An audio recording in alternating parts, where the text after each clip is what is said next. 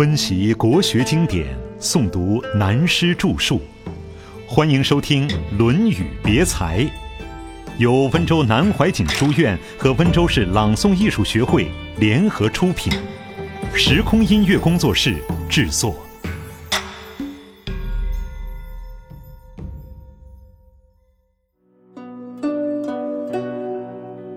孝子仁人不二门。子曰。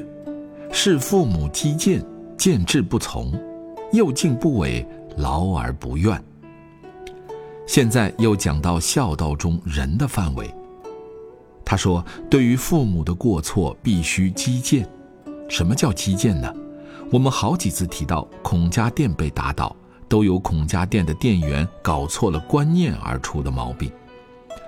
宋儒以后论道学。”便有“天下无不是之父母”的名训出现，因此五四运动要打倒孔家店时，这些也成为罪状的重点。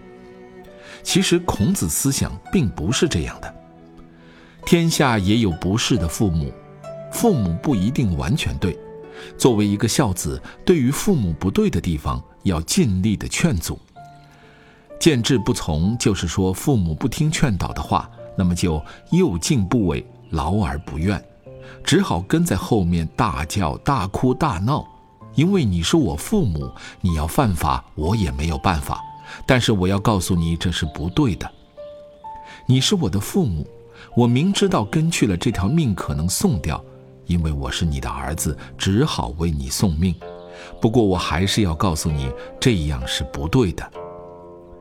这种孝道的精神，也并不是说父母一定会不对，只是说如有不对的地方，要温和的劝导，即使反抗也要有个限度。总之，父母有不对的地方，应该把道理明白的告诉他。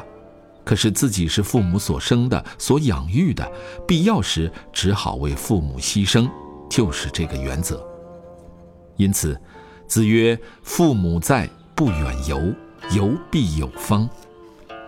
古人讲父母老了，怕没人照应而不远游，即使要远游，也一定要有个方向。这种解释我不大同意。有哪一个人出门会没有一定方向乱走的呢？到月球去也还是个方向。我认为“游必有方”的“方”是指方法的“方”。父母老了没人照应，子女远游时必须有个安顿的方法。这是孝子之道，方者应是方法，不是方向。子曰：“三年无改于父之道，可谓孝矣。”这个问题已经讨论过，但本篇在这里为什么又单独的提出来呢？这是接到上面一句“由必有方”所引起。离开了父母，不在父母面前三年，对父母的爱心孝心深系于怀，这就是孝子。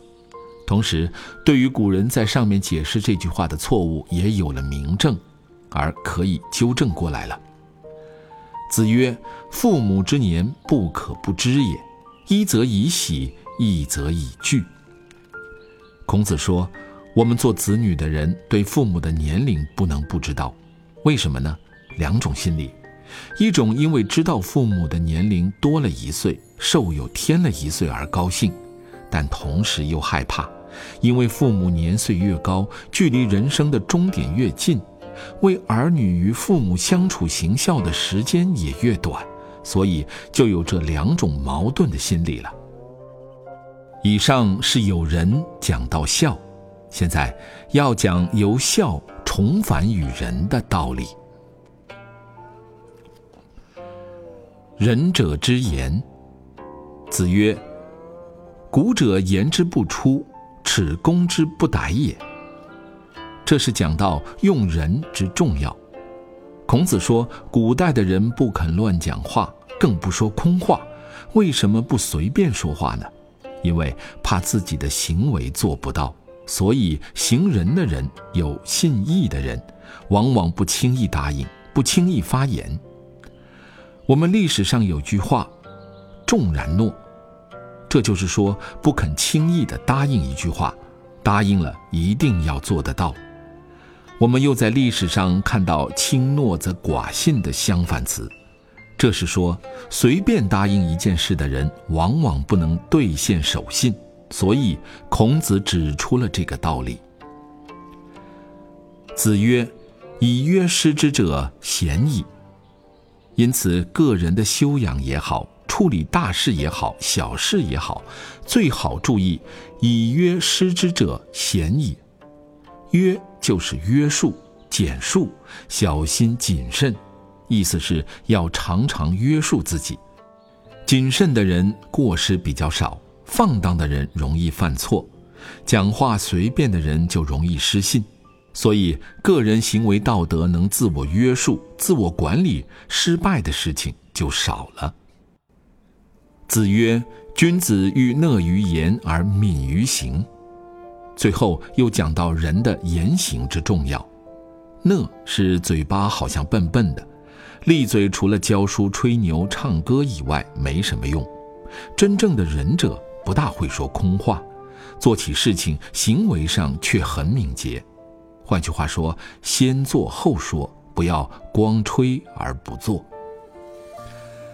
子曰：“德不孤，必有邻。”以我对《论语》的研究，认为每篇里面的章句是连贯而不能拆开的。二十篇前后次序也是连贯不能拆开的。现在这里又可以证明，这篇《礼仁》并不是教你去找一个仁爱路去住。古人的解释即是选一个住处要找一个人里。世界上哪来这许多人里？到哪里去找？孔子自己的家乡当年也不一定是人里。哪里是人里？假如我们的故乡是不仁统治的世界，我们就不管它了吗？我们正要把它恢复过来，把罪恶打垮，这才是人性的人道呀。其实那个“理”字就是自处其中的意思，脚跟站得稳的地方就叫理。理人是我们做人的立足点，处于人道，所以德不孤，必有邻。自己有道德的涵养，能体用兼备，自然会影响近身的人。大学里的修齐治平也是这个道理。一般人往往以眼前利益的眼光批判道德为无用之修养。讲到这里，我最近读了一本亲人的笔记，提到有一个人很清廉，告老还乡。一天在门前看到乡下人卖一条新鲜的鱼。问价以后，摸摸口袋中没有钱，没有买成。回家和太太提到，太太说：“你何不写一张条子给他呢？”他问：“写什么条子可以买到鱼？”太太说：“你写上‘清官’两字，他就把鱼给你了。”太太悠他一默，这个老头子被逗得笑了。这说明什么？